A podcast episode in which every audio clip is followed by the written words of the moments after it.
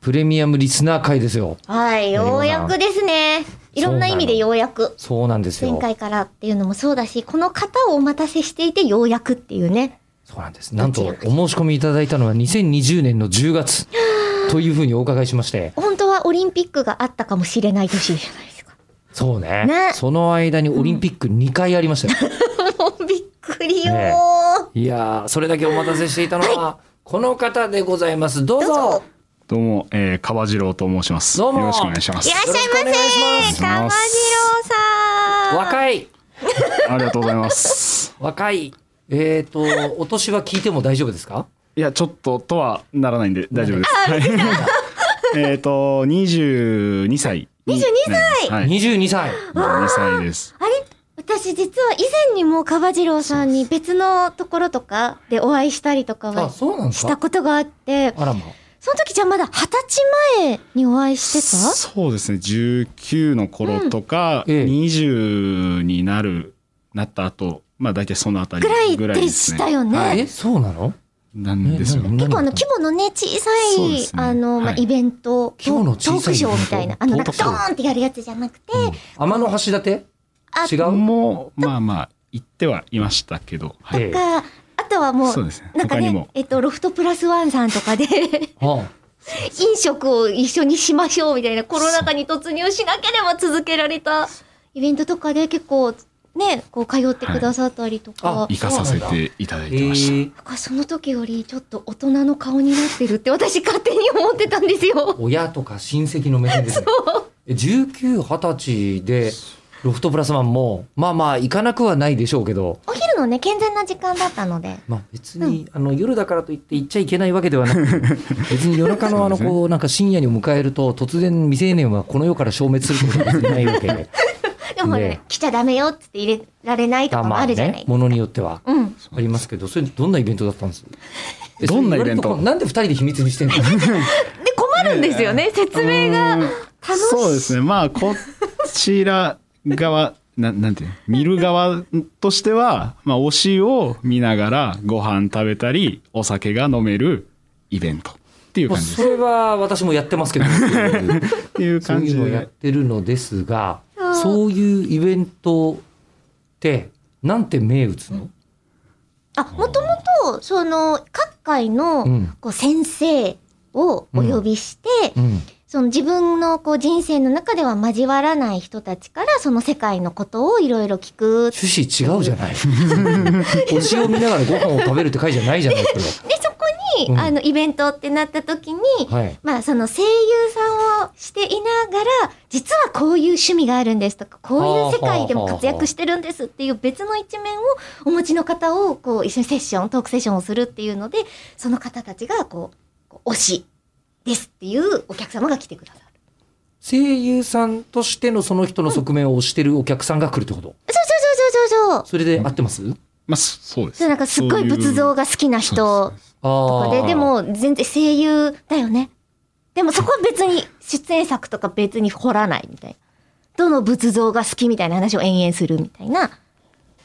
一人知り合いというか、昔ミューコミプラスに出てくれてた声優さんに、えー声優さんでプロボーラーって人いま したねおお、そういうことそういうことそういうこと。渡辺圭明さんという人なんですけど、その 人その渡辺圭明ちゃんが出てるわけではない。なかったです。なはいい。ああ、え、で、えりこさんはどの立場であ、それはお迎えする側です。おいろいろ教えてくださいって言あっあ、声優さんだけれども、実は裏で殺し屋をや ってる。て。辛いよねあともし裏でやってるとしたらずっと裏にしとかないとおのお縄になっちゃうんで。そうですね。はいまあでも殺し屋は殺し屋ですって名乗ったけども、まだ実績ゼロですってのは別に。 捕まることは声優でも言えるじゃないですか。うん、確かにまあいいんですけど。 声優です。うん、聞く側で。で、じゃあその人を推してたんじゃなくて、えりこさんを推したくて、かばじろうくんは。そうですねああ、どうやらあいりらっしゃがっててえたんで限りです。そうでしたか。いやーとかね、他でもちょこちょこお会いしたり、徳島の結方構で結。構いろいろと、かなりはい。アクティブに。アクティブに動かせせていただいてたんですよはあで地元が今のこう活動範囲からすると関西なんですよね。はいもうまあ行っちゃうとい滋賀県です出たね、滋賀県。そう大好き滋賀県本当にですか本当あにの滋賀の人にそれを言うと確かに若干みんな が、うん、そうは言うけどお世辞ですよねって顔をみんながしますよそうねです。えでも確かにちょっと局所的かもしれないですけどあの真珠の話をちょこっとあ言ってたね。前にねしていて、滋賀は結構その真珠の名産だったりするのでへ、ーあの琵琶湖そうなんでのすとねころで滋賀さんの、うん、あの、まあ、伊勢の方につながるあところで真珠養殖だったりとか、まあうんうん、あの真珠を実際にこう取って加工してっていうのをよくやってるので、うんーそういう意味でその滋賀の一部分好きって思ってます。なるほえりこさんは滋賀で真珠を養殖してる人ではないですかあ違うん です。今年ふるさと納税で伊勢島の真珠は買おうと思ってます。買おうじゃない、へー納税しようと思ってます。うん そうね。買おうじゃないわ。そうそう。あくまでね、納税の納税返です礼品ですからね。うん。ああ、私は、あの、学生時代に、あ、それこそ、自分が22歳だった。どまおお、ー今の川次郎くんと同じぐらい時ってことですよぐらいね。うん。だ20年前もっともっともっと24年前とか。生まれてないですよ。そうですね生まれる前の滋賀を知っていますよ。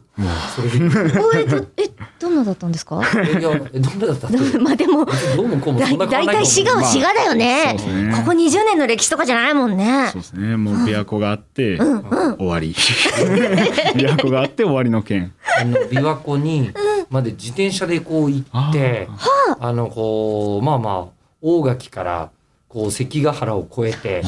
こう行くわけですよ。こう滋賀滋賀県に入ってで滋賀県に入ってあこれが琵琶湖かと思って琵琶湖の確か東岸にたどり着くんですよ先に東側に。で東岸にたどり着いてあ東京から東行ってるからってことですか？岸そうそうそうそう。うんうんでこの後京都に行こうと思ってこう琵琶湖の真真横をずっと走るわけですようん琵琶湖沿いを。うんうんびっくりしたのは信号がない。あそうですねえ信号ないんですか？あのいやーいやいやまあ車はあるんですけど、まあいわゆる湖岸道路ってそういそううそうそう。道で、あのー自転車とかは本当に本当に琵琶湖のそばをずっと走るだけでえこうなってるのが並走するみたいあもなうそうヘですリをヘリをこずーっと走るっていうあの琵琶湖って大きいんでしょ？大きいですねすごいんですよね。大きいんですけど意外とこの滋賀県全体の中の6分の1ぐらいって言滋わ賀れてます県大きいね。そうです滋賀県結構山に囲まれてるんでそうそうそうなんだ。う幼少ですから。もう戦国武将とかだったら、もうここに城を構えたくてしょうがないと思うでしょ。なるほどね。戦国武将じゃないんで、まあ城はいいかなと思いなが ら、自転車で走ってましたけど。琵琶湖って走ったりできないよね、きっとね。えだって琵琶湖毎日マラソンとかあるよあね。そうですね。いけるいけるもありますし、僕も今はちょっとサボってますけど、あの普通にランニングとかもできえま一す。周できるんですか？一周はまあさすがにちょっと死にますけど、でもあの距離が距離だからね自転車で琵琶湖一周の旅みたいなのは結構やってる人多いですね。多分1日2日で全然回れるよそうでね。いやこれ日本放送近くにある皇居というか皇居の近くに日本放送なんだと思うんですけど、まあそうです ね。あれ江戸城だからね。うんあそこの周りも、うんいわゆるね皇居欄って言ってそううん走るじゃないですか、一時期それでこう結構こうランニングにはまってた時があってえ走ってたのあしてたんですよ夜な夜なやっぱ安全じゃ夜なないですか夜な夜中しか時間がないから仕事と仕事の間だと汗びちょびちょになって次の現場行けないから、えええ全部が終わった後にしかも近くでね収録を毎週撮ってたえ。ラジオがあって、いや まはいはいはい。えで日本放送じゃなくて日本放送じゃなくて 申し訳ございませんや別にいいんですけど。近くにあって、そこにランニングシューズとかいろいろ置いて、え仕事場にランニングする のしかもあの他局のい や自分いのいけど事務所とかじゃなくて ?TFM?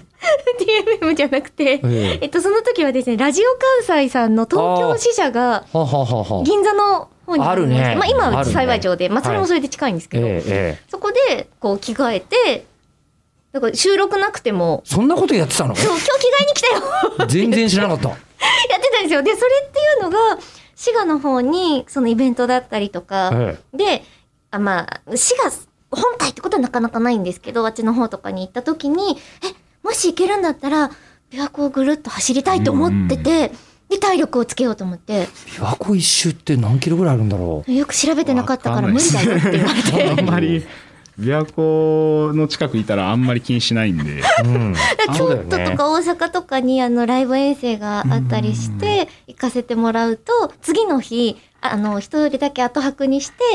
その琵琶湖をぐるっとして帰りたいですっって言ったら、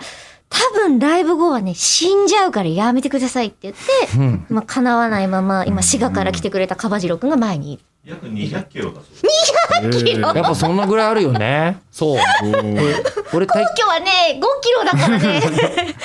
だったんですよ。 北と南があって、北が160、南が40。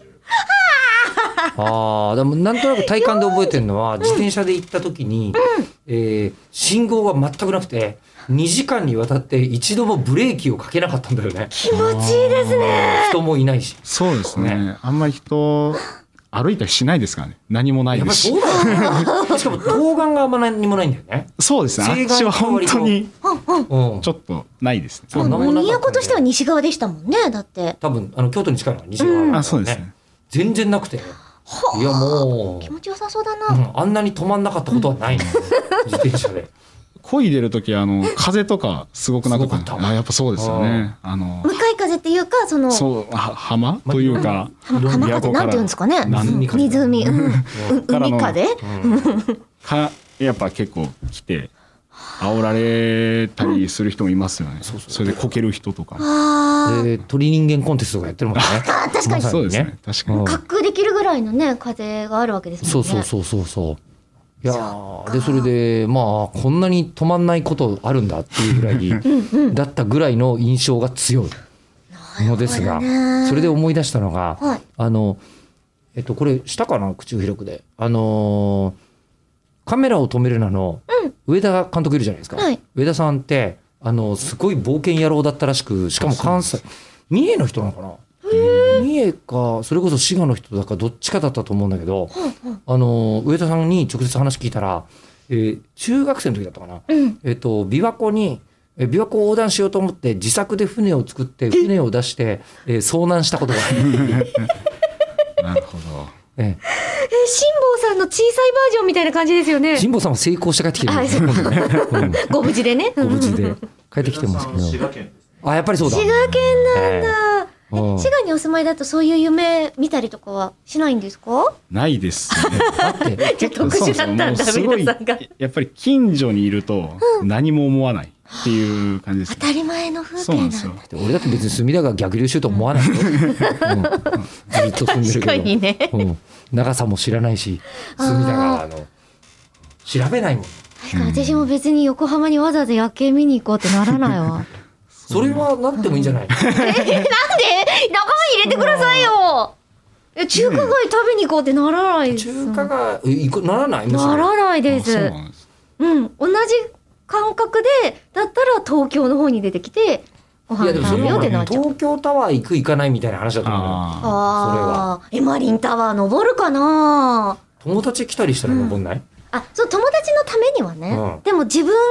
が休日だからいい子とはまあ、確かに休日だから東京タワー行こうなはくないですかいやボーリングはしに行ったり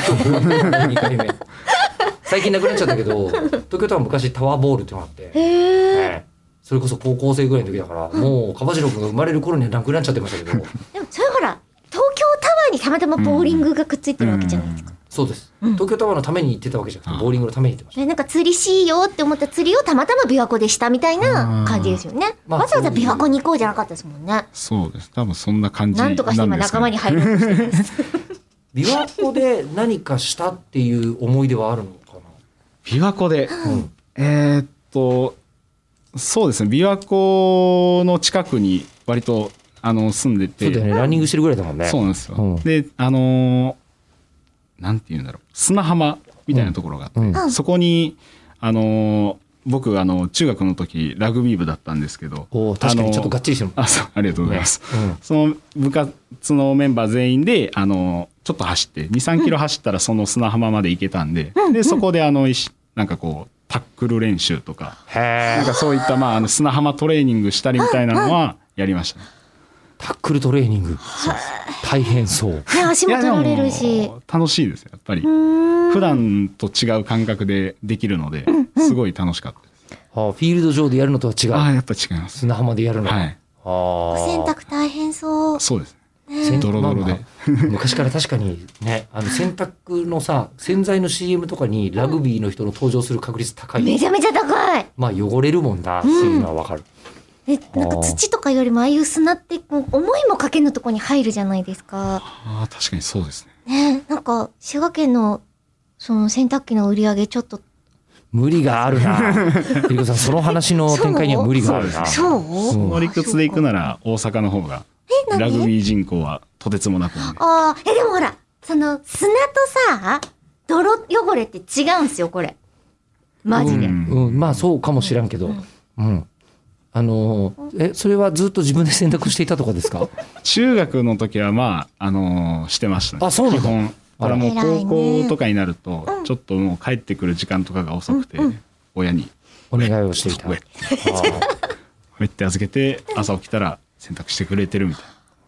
ゆりこさんも砂汚れと泥汚れについて何が言いたかったんですかでも砂だと取ったつもりですごい残ってたりするから洗濯機にそういう砂あとまあかね石粒でとかがいっぱいそうですね残っちゃうんですよ。うんうんうんでガンガンにやられるドラムが。確かに確かにまあまあわかるわか洗濯槽がるわかるわかる確かうんそんなに砂汚れすることあったんですか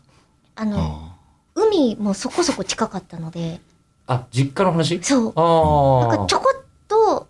そのいつもの感覚で公園とかのーうん感覚でこうわーって遊んだやつをいつもの感覚でお洗濯機に入れると大まあ変ちゃんと落としてこいよとめちゃめちゃ叱られましたあまあ泥汚れだったらもうちょっとなんとかなあるけど全然全然あの水で溶けちゃうのでそうかーそのまま洗濯機に入れてたんですか泥も砂あも泥はね一回パンパンパンパンってやってあとそれ用の洗剤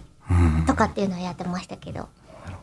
そんな汚れよりもラグビーの実績を聞こう よじゃあどっちかというよりラグビーの実績は何ですか実績と言われるとまあちょっと難しいなまああのー小学校5年うん10歳の時に、えー、と友達に誘われて始めてでそこから、えー、と大学4回のついこの前か21歳までの、まあ、大体11年間え大学でもラグビーやってたのあやらせていただあいてましたそうなんだそうなんですよえー大学ラグビーってある意味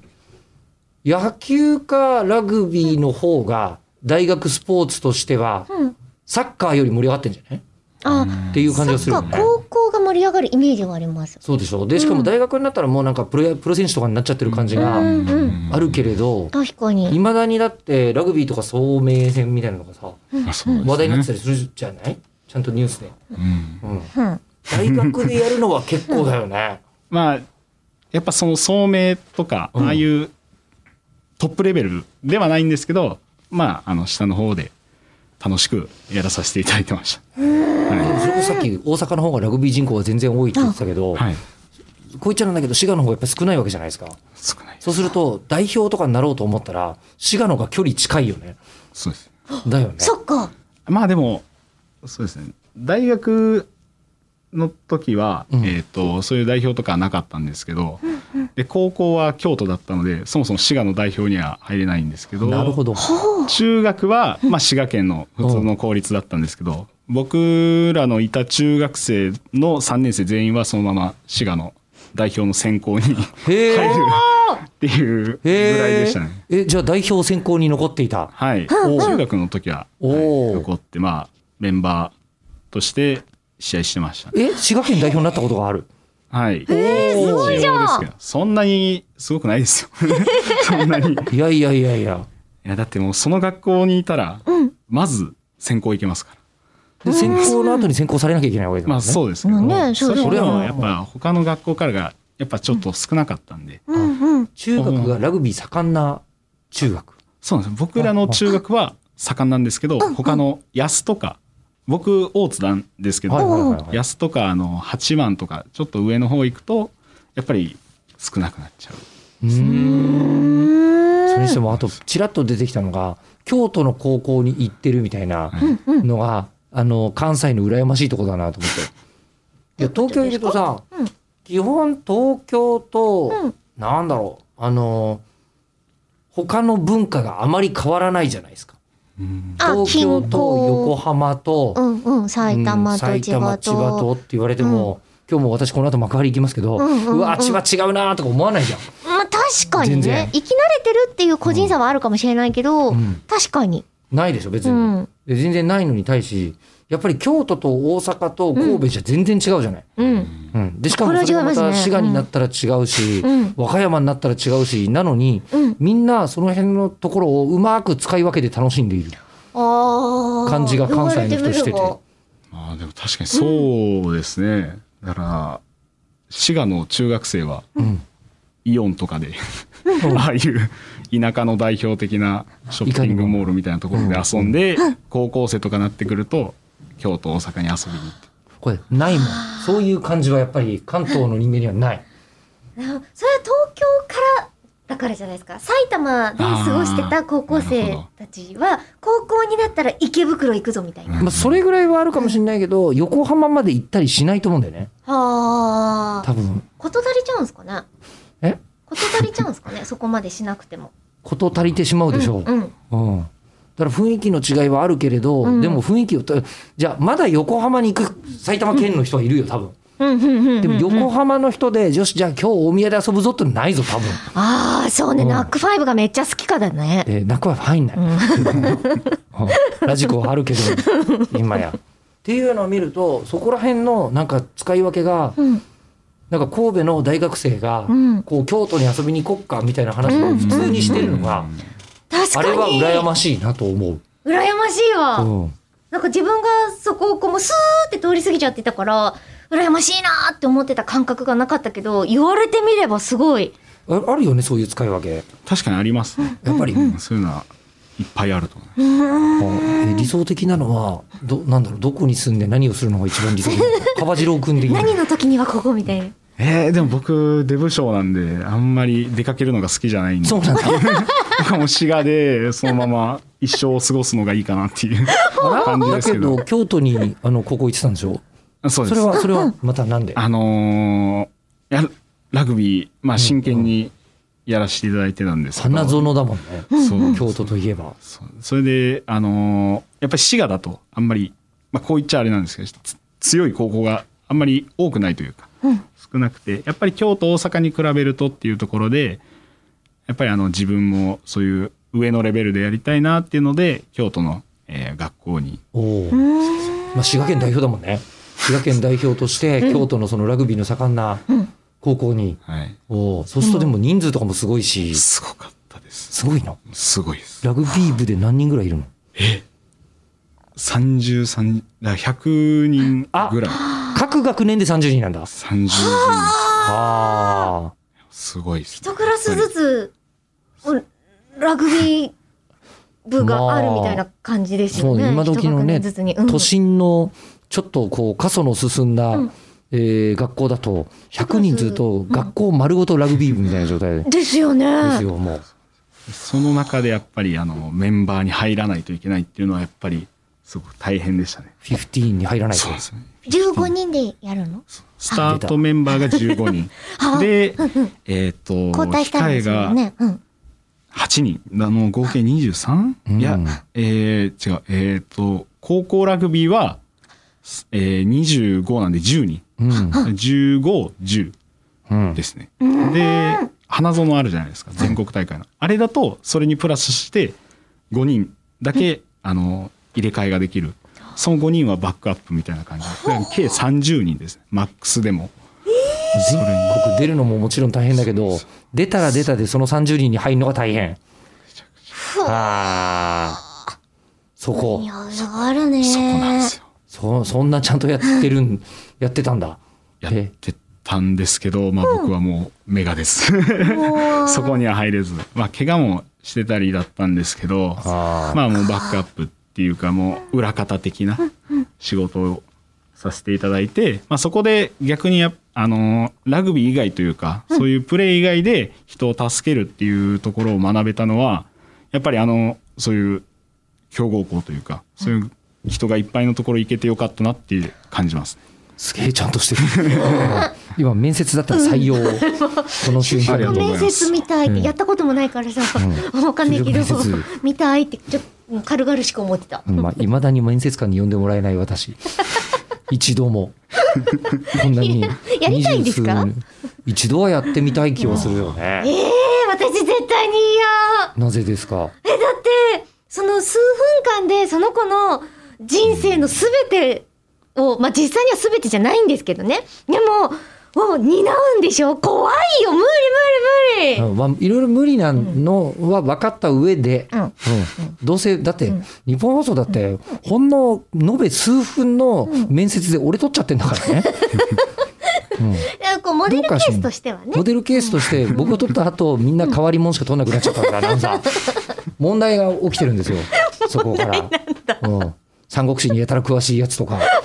特撮にやたら詳しいやつとかまあ、それはもう使いようポですケよモンに異ね。常に詳しいとかそういうやつらしか取ってないんだから今どうしたんだう一ち芸のだ会社は一芸入試一芸入試です、うんいいじゃないですか。うん問題です問題一芸入社は。 えであのご めんなさい。でそれでじゃあちゃんと高校の時にはいそのバックアップをやっていてで大学になったら別のことじゃなくて大学でもやっぱりまたラグビーやろうと。そうですね。あのーやっぱりラグビーってうんできる機会が少ないと言いますか。確かになかなか草ラグビーとかってあんまりでも聞いたりしないですよね。なん確かかに草野球と草か野球うんうん草サッカーとかありますけうどんうん、草ラグビーってあんまり見かけないし、いつもラグビーやろうぜって ことそうなんですよ。うんっていう、まあ、存在あーそういうスポーツなのでうんやっぱりできる時にやっとかないとなっていうのもあってでやっぱりあの高校時代も怪我であの最後の1年できてないんで、まあ、ちょっと不完全燃焼っていうのもあってあの大学でもやらさせていただきました大学だとやっぱりなんか目指すところがあるのそうですねやっぱりあのチームの掲げる目標が、まあ、あのいろんなチームあって僕らも、まあ、目標に向かって頑張ってましたねえどん何に出場とかああそうですそんな感じで、えな何え高校野球だとさ、甲子園目指すぞとか、すごい、あとこうわかりやすいものさっきから私チラチラ花園って言ってるんですけど伝わってなかったですかひょっとして。え、あの、聞いたことあるなと思ったけど、聞いたことあるぐらいで、うんうん、知ってるみたいな感じにすると、なんかまた怒られるなと。誰に怒られるんですか なんか、聞いてる人とかに、あいつも私知ったかしてん な、みたいな。してないのにってなるから、うんこう出てくるまで待っとこうかなって思ってた。花園って、あれですよね。なんかテレビでよく中継してるやつですよね。 そうですねそうですねおお正月ぐらい年末年始年末年始やってます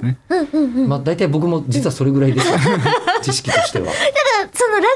ビーでイコール花園っていうのは聞いたことあるってなるぐらい有名だと思うんですけど、ああれは何なんですか花あ園れはまああの野球でいうところの甲子園ですね。うんうんほうあの場所場所ですえね。花場所うん場所ですね。花園競技場みたいな言い方しますよね。花園それは分かってなかった。えそれは分かって雰囲気だったの。うん、ななんかこう花園杯とか、まあそれこそほら天皇杯とかうん皐月賞とか競馬場はそれぞれ違うけど、全部そのレースの名前があるじゃんあーみたいな感じだから花園杯みたいなやつかなと思ってあてどこにあるんですか、花園の競技場ってーいうのは、えっと東大阪市ですね。まあ大阪です。大阪にあって、だからやっぱりそっちの方が強いんだまあそれもあると思いますねやっぱり。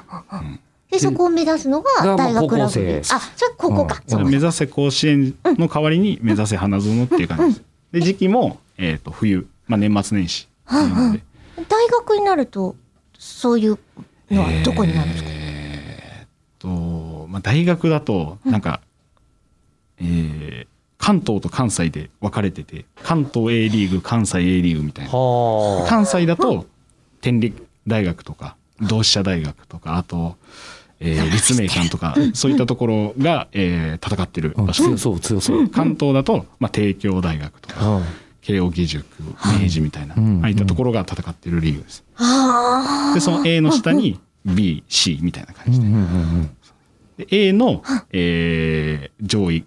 が、えー、と最後あの大学日本選手権大学選手権でで戦ってみたいなそれで去年というか今年か今年は帝京が勝ったっていう感じですうん。そうそういうのの、まあ、トップレベルの人たちというのはもう本当なんか最終的に日本代表とかになっちゃうようなそうですね人たちがやってるわけですよね。ああでさすがにまあそこまでのレベルではなかった。なかったもうちょっとその自分たちの学校のリーグに合わせてここの優勝を目指すぜみたいな感じだった。そうそこであの、まあ、優勝してです例えば B で優勝したら次は A リーグに上なるほがどなるほど。るに上がるチャンスか、うんうん。 B リーグの上位2チームと A リーグの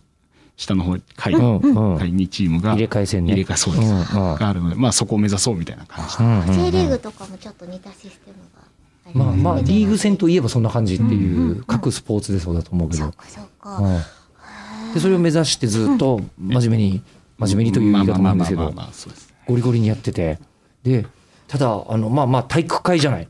いわゆる。そうですね。ね、あのいわゆる体育会の人で同時にロフトプラスワンのエリコさんのイベントに行ってるっていうのが あもう全然想像つかない、うん。なるほど。それどういうことなのもう意外と今そのラグビーやってる人とかでも、あのー意外とデレマスやってますみたいな人たちがいっぱいいたりするそうですね。意外と、少、うん、いないことはないっていう感じですかね。ね。やっいぱり。ないことはない、うんうんやっぱり、りそのそういった、まあ、あのそういった趣味というか、うんそういうまあアニメ系が好きな人もいますし、うんまあ、あの普通になんかこううん チャラチャラしたじゃないですけど、そういったなんか思い描くような大会みたいな人も、まあ、もちろんいますし、うんうん結構いろんやっぱりいろんな人がいますね。うんうん人口自体が増えてますもんね。あそのそうですアニメだったり漫画だまあったりが好きそうですねって。それはねうんうん。いやでもそうかもしれないけどやっぱり意外よだってこう本さ当スポーツでさ、うんそのじゃあバーッとこうみんながものすごく、う特にラグビーなんて、うん激しいタックルを繰り上げてる時に、ああいつ昨日ガチャ引いてたんだなとか想像しないじゃん見てて。そう、あそうか。あ結構、うん私は直接お会いしたことないんですけど、あの、箱根駅伝のそれ選はも手うたちが、ね、もう私は直接お会いしたどころじゃないぐらいお会いしてる人ですねその人。あの、結構、柏原君とかでしょの、まああ、うん世代以降とかで、もう好きな芸能人とか有名人とかって言った時に、アニメのキャラクターだったり、うんゲームのキャラクターだったりっていう風に上げる人たちがもう圧倒的に多くうんなってきてるから、ここに来てもまた異常に多いんだよね。ーそうですね。うんまあ、もしかしたらね、その走ったりとかする時に、うん音楽を聴いてくれたりとかっていう親和性があるのかもしれないけど、なんとなくその趣味っていうものと、趣味の中にこうラグビーだったりとか、そういったものからスタートして本気で今やってるぞっていうのが結構両立している人たちが多いなって感覚に。私はまあなってるんでますあよね、まあそうだけど、でもやっぱり見た目のイメージとかあるじゃない見た目というかそもそもの雰囲気のイメージが、ね確かにそうですそっね。か。ねまあだからやっぱり意外っていう目では見られたりすると思います。あ、そんな小次郎くんの周りでも。もうまあ結構うん。やっぱそうですね。例えばだから、あのー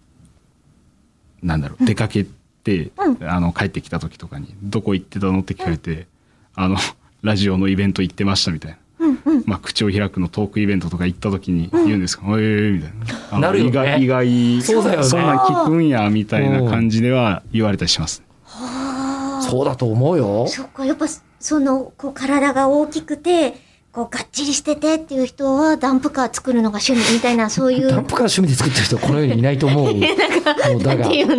んそう、なんとなくこう、まあアあウトドアとかやってそうな感じとかするじゃない。あー、なんかね家で火起こししてますみたいな。家で火起こししたらインドアだし放火です ね。ええ、二つとも違って一個ずる。つ うまくはまらぬ。こうそういうあの大体頑張ってこうなんかキャンプ場とか行っていただいて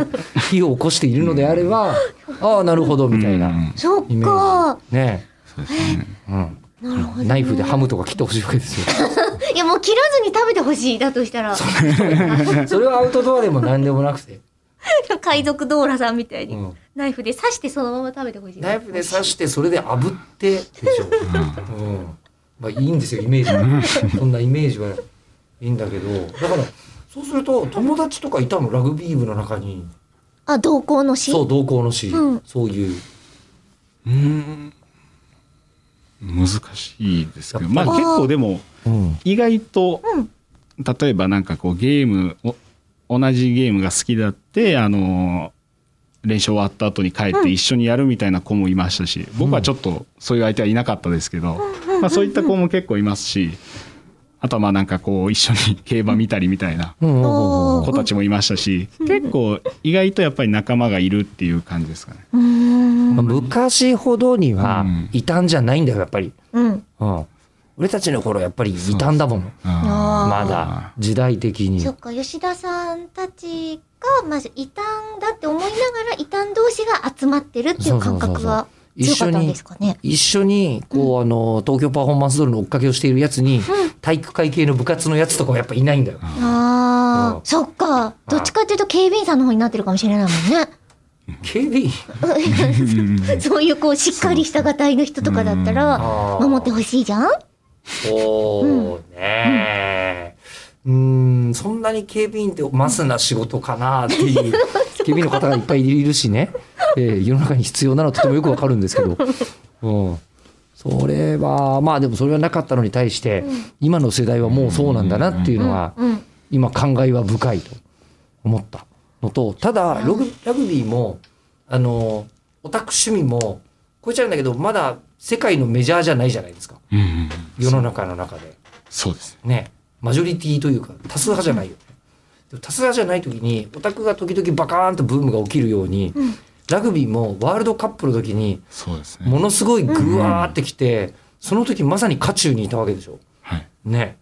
あれはすごいブームなわけだいやあラれグはビーサイドから見るとあれ本当にここまでなるとは思わなかったあそんな感じなんだあはそうですやっぱりあのー海外で海外の目線で見るとやっぱり、えー三大スポーツうん祭典、うんオリンピッうク、んサッカーワールドカップ、ラグビーワールドカップっていう、まあ、結構メジャーなんですけどやっぱり日本の中で見ると、やっぱりさすがにマイナーなスポーツなんでやるってなった時にどうなるのかなっていうのはやっぱり思ってたんですけど。それは不安だったの盛り上がらなかったらやっぱり世界に恥ずかしいみたいなやっぱりなんかその他の海外で大会やるのと比べるとなんかこうこう劣るというか地味な感じになっちゃうんじゃないかと、なっちゃうのかなとか思ってたんですけど、うんいざ始まってみたらもううんびっくりですよね。大ブームだったよねはいうんでもでもあれはやっぱりあの日本がすごい頑張ってうんうん全勝グループ戦で全勝したっていうのもやっぱりでかいと思います。ます。はあこれ負けなかったっていうのはすごい良かったと思います。あえそれはやっぱり見てるともうそれはとんでもない偉業なわけですかいやもうすごかったですね。すごかった。はあ、強えって思いながら見てた。もう強えっていう言葉も出ないぐらいあ、そんな違うんだ。唖然とするぐらいすごはかったですねあ。特にあのアイルランドがやっぱり強かったんで当時、うんあのニュージーランドに勝ったりうんして、あの普通にもう勢いあったチームなのでそこに勝ったっていうのは本当に驚きましああ。え、そこに、なんだろう、さすがになんか指導してくれた選手とかがいたとか、いうことはないのたああの日本代表のそ日本の代表のなんかか。関係者の中関係者のに中か携わった人ってことそうそうそうえーっとですねそ当その2019年のメンバーああいいますねやっぱりお、そう、でそんなに人口がいないから、そっかありそうだなと思ったの。うんうんいましたねコーチしてれくれたとかそんな感じ高校の先輩がえ代表で、へまえ。あ、先輩って言っても結構年離れてて、うんうんそれこそ僕が小学校とか中学校ぐらいの時に、その当時の高校で大活躍した先輩っていうのがうん日本代表のジャージを着て戦ってるのを見て、うんやっぱあのしそこまで面識はないんですけど、なんか現役の時にあの顔見せに来てちょっと教えてくれたぐらいの人なんですけど、うんやっぱりなんかそういった知ってる人が出てるのを見ると、やっうんうん。ぱすごいなっていうふうになりま不す。思議な気持ちと誇らしい気持 あちそうでと、すね。すげーっていう尊敬の気持ちと、なんかもうぐちゃぐちゃになりますよね。やっぱりなんかこう自然と頑張ってほしいというか、なんかそういう応援したくなる感じになりますね。なんかそれはすごくわかるというか、別世界が別世界じゃなかったみたいな感じってない、あの入社してもうあのなんだろうね入社していきなりそこをユーミンが歩いてる瞬間とかにびっくりしたわけですよあ日あ。本放送って。あ向こう側の、みたいなもうなんか織田信長に会ったみたいな気持ちになるわけですよ。でもそうもうだって普通に考えてユーミンとか言われたら、ファーっと思うじゃないですか、うんファーっと思って、ね、なんかそれでこうあの突然なんかちょっと挨拶されたりとかするわけですよ。うーんみたい な。いやまあそりゃそうだわな。局の中でね、お世話になっております。みたいなしてないけみどたいと思いながなら。気持ちになったりするのとなんか似たような感覚なんだろうなとそう思うですの。ね。多分そういう感じですね。ね、あのこう世界の、うん世界線の舞台となんか自分の生活生活がどこかつながってるぞみたいうんにうんうんそうですね。なると、何何か変わった感じって、うんええ私の場合は、うんあ世の中で何が起きても不思議がないんだなって感覚に変わるんですよ。あそううん特に何もないだろうと思って毎日過ごしてるというか、うんまあまあ普通にそんな感じじゃない。うんそれだけどユーミンがそこにいるってことはいるんいや全ているんだよなみたいな感じに変わるわけですよ。うんうんうんなんか、うんユーミンがいるということは、誰だろう誰もいると思うんだろう。もう織田信長もこの世に生きていたんだ ろう。思う感じ。ううんんうんうんうんうんもう少し、もう少し近い伊藤博文もこの世にいたのか な。時代的にね。あーみたいな風になると、なんかやる気出る。ーうんや現っぱりで実感がも湧くのかなそうですねなんかやっぱり特にスポーツの世界だったんで、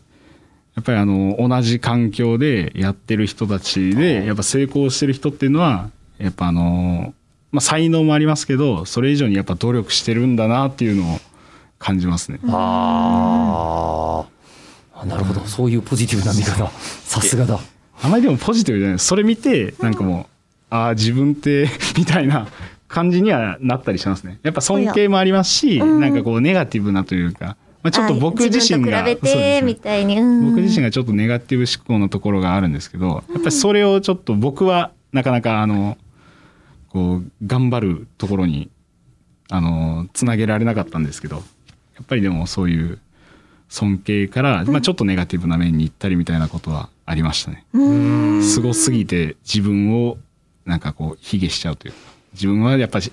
あんまりレベル的にはうん追いついてないなっていうう思んったりみたいなことはありますね。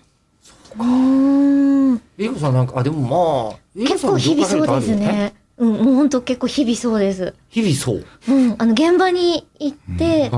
んね、このコロナ禍になってしまうと一緒に収録をするってことは本当に貴重で難しいんですけど、うんやっぱちょっと前とかだと作品でご一緒できる方が、えーずっと見てた作品出てる、同じ声で喋って、おーみたいな。だって普通にアイマスだったら大塚芳忠さんとかですよそうそうそうそう大そ塚うそ芳忠さんなんつったらもうう。山寺さんとかもそうだし、ねあれ山寺さんアイマス出てましたっけあ、えっと、アイマスでご一緒してるんではなくて、ヤマトでご一緒してるん。あそうかそうかそうか大和そうですすねそう、ええでうわーってででもその芳忠さんも山寺さんもあのずっと大好きで見てる「フルハウス」っていう作品うんにそっちかどちらもそう いや別にいいけどフラハウス好きなのはそれはいいんだけど、うんひよーって別にその声優がどうとかって思ってなくて作品としてすごい好きだって思っていて家族うん中村家みんなで好きな作 品に、中村君みんなでフルハウス好きえなもうめ ちゃめちゃ好きなんですよ。そうなんだ DVD ボックスを買ったら、うんそれぞれあの娘たちが一人暮らししてしまうときに誰が手元に持つみたいなフじルゃハんウスけん大会しましたもん。い今ネットフリックスで見られるよ全部や なかったからなかったかそうそうか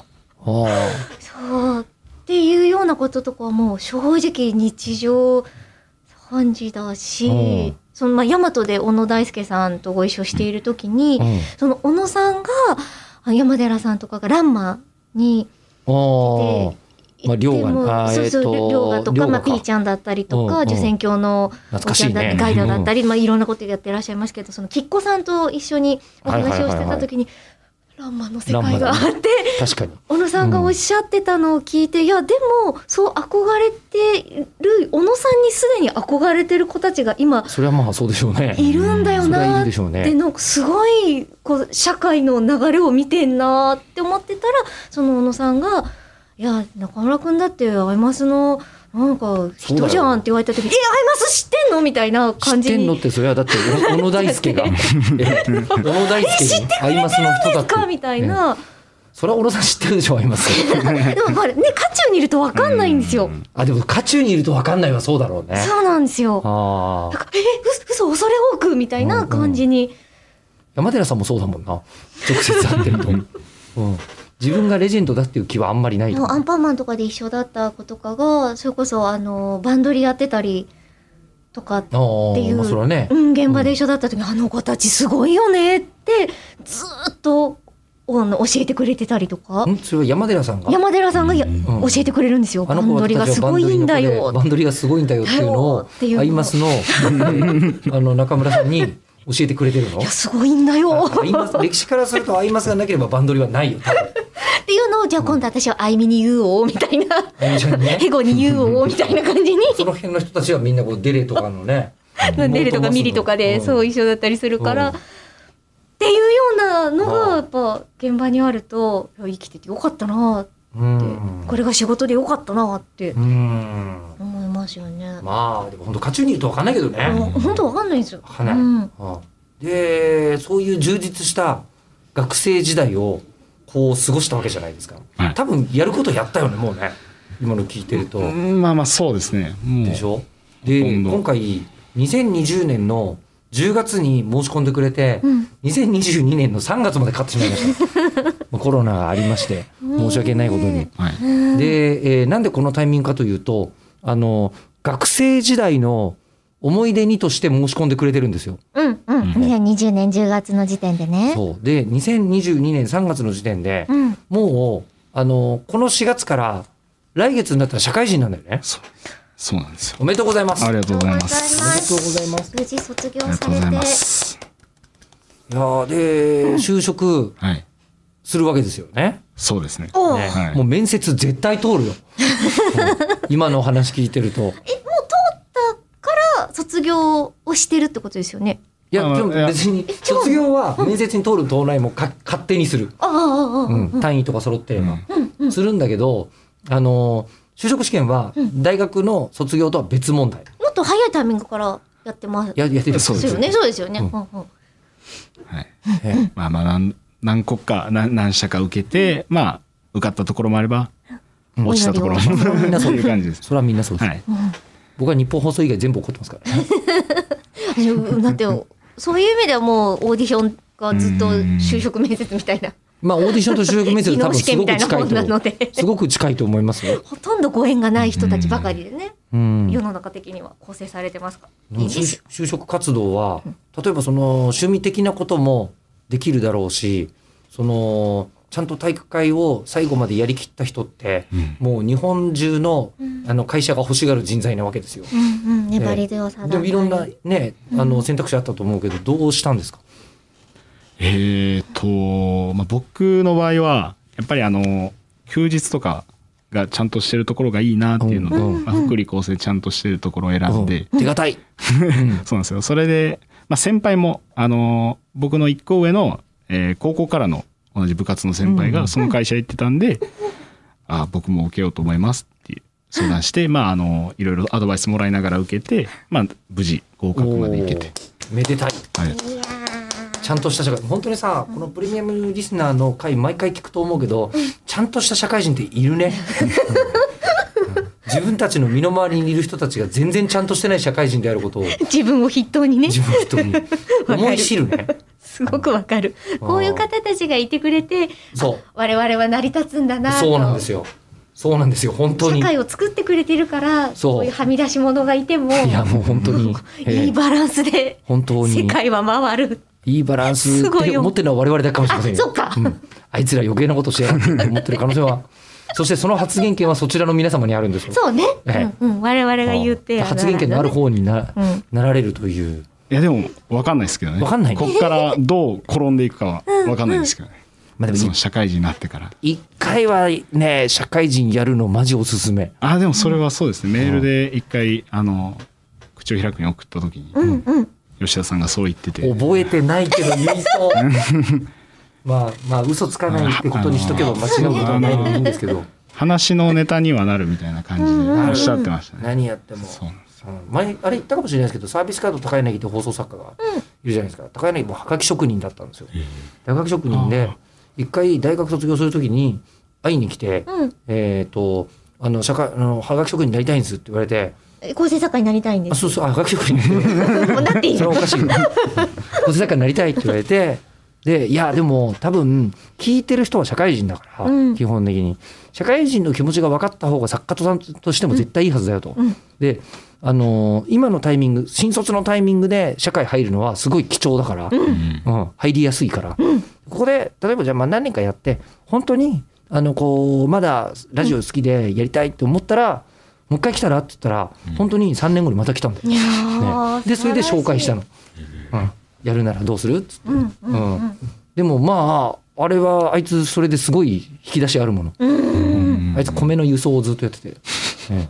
え今すごい日本中の放送作家で唯一米の作況指数を気にしてるやつだから、まあまあまあ、そう面いう白のいっはすね。意味あるよね。うん。はいだからまあ初めね新卒のタイミングで社会人になるのって他より絶対スムーズだし、ううんん。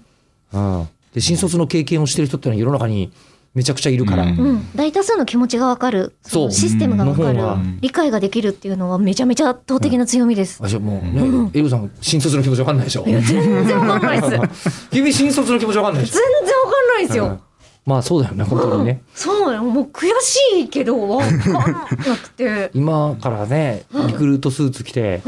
ねあでものそれ就なん職ちゃ活っ動てをじゃないでしすてか。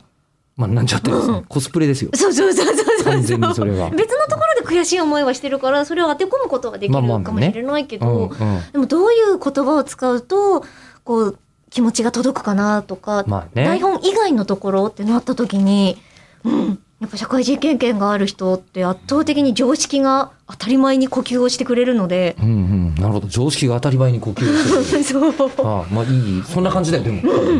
ああ普通であることって本当に大事って思いました。えそれで業種は何になったとかいうのは言える感じですかな言えない。なんなんですかねあの工具あの工具ドリルとかなんかあるじゃないですかあはあい。いった工場とかで使うような工具の、えー輸入販売へえ。はまあそのの営業ですあ。か、はいはいはいはい。ちょっと前に好きな工具を教えてくださいとかってあー我々もいやもう本当テにーマね立てて、こ言いましたけのどラジオはうんモノ太郎にお世話になり すぎ。本当食料病の時から。もうあの時の私のトークとかももやもやしたでしょいや僕ちょっと聞けてないんですよ、ね、本当にもやもやするから、もやもやしたい時にぜひ聞いてください。どあっと、あーってなると思うんあそで。うなんですいやで伝わらもない話をし。いやでも僕も全然工具わからないんで、あのそうなのか入社式のテストみたいなの,、うんあの工具の名前書きなさいみたいなのであれあるのそんなの。ああったんですけどへー全然答えれずにあドライバーペンチあと分からずみたいな。おー仲間じゃん。よかった。そんじなゃあ、感じもでやもやしない。もやもやしなそういんで。すよそんな感じで入れたんで、あ、こんなんでいいんかなって思いながら。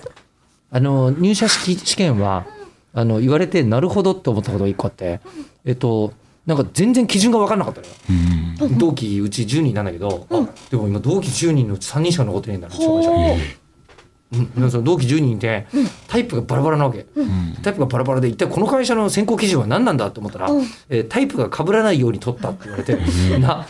あそっかと思って芸能事務所と一緒。芸能事務所と一緒、まあ、でも強いところはあるけど、会社はまあまああの将来何があるか分かんないんだからどんなタイプの人どこで間目がが役に立つ状況が来るか分かんないからうんバラバラなのを取るって言われてそれは納得って思ったわけ。バラエティだー。から多分同期とかにむちゃくちゃ講義に詳しいやつとかもいるし、うん。えー、かばじろうくんみたいなあのとりあえず、まあ、ペンチとニッパーが分かってればいいやみたいな、うん、人がいてもいいんだと思うよ。それはね、今の現在地の知識なだけであって、うんうんじゃあ身につけようってなれば、つければよいし、んうん、そういう、こう、わかんないんだけど、この工具に魅力を感じますっていう、なんかこう、純粋な気持ちっていうのがお仕事に必要かもしれないし。うんまあ、声優さんもね同じタイプの声の人ばっかりじゃ、ね、そう、あの、事務所の中で食い合っちゃうので、オーディション負けするんですよ。それ言ってた、はい声優さんたち言うよね、うんあはあい、このタイプの声今の事務所だと俺しかいないんだよねみたいそなう、だから強い。そうそうそうま、まずそのオーディションに行けるっていうああ、なるほ強みがあるので。うん、言ってた言ってたでどんなに上手だなって思う子にその専門学校後の試験とかであってもうちにいる子と被るからこの子の目を潰すことになるからうちでは取らないってうんいう判断をマネージャーはするって。まあわかるわかるわかうる、ん、ああだからまあ別に現時点ではどうでもよあそうそうそうそ う。良いししそれを社会全体に広げると、まあ大体かぶんないのが一番大切よねっていううんうんうん。だのからがつくづく思う、ね現自分の現在地を知ってるって大事ですよね。まあ、あんま人と比べても意味ないっていう比うんべる、うん比べるじゃなくてなんだろう比べるじゃないねこれねそうね。ね比べて優劣とかっていうことでは優劣じゃないからねポジション、うんあ、うんを知うるんラグビーっぽい位置をど。うん 自分のポジションがどこかって分かってる。だって誰もいないところにいるとそこにパス出せるわけでしょっていそうですね。うるほどん。えそういうのが得意なタイプだったんですかいわそういうのは得意じゃなかったです。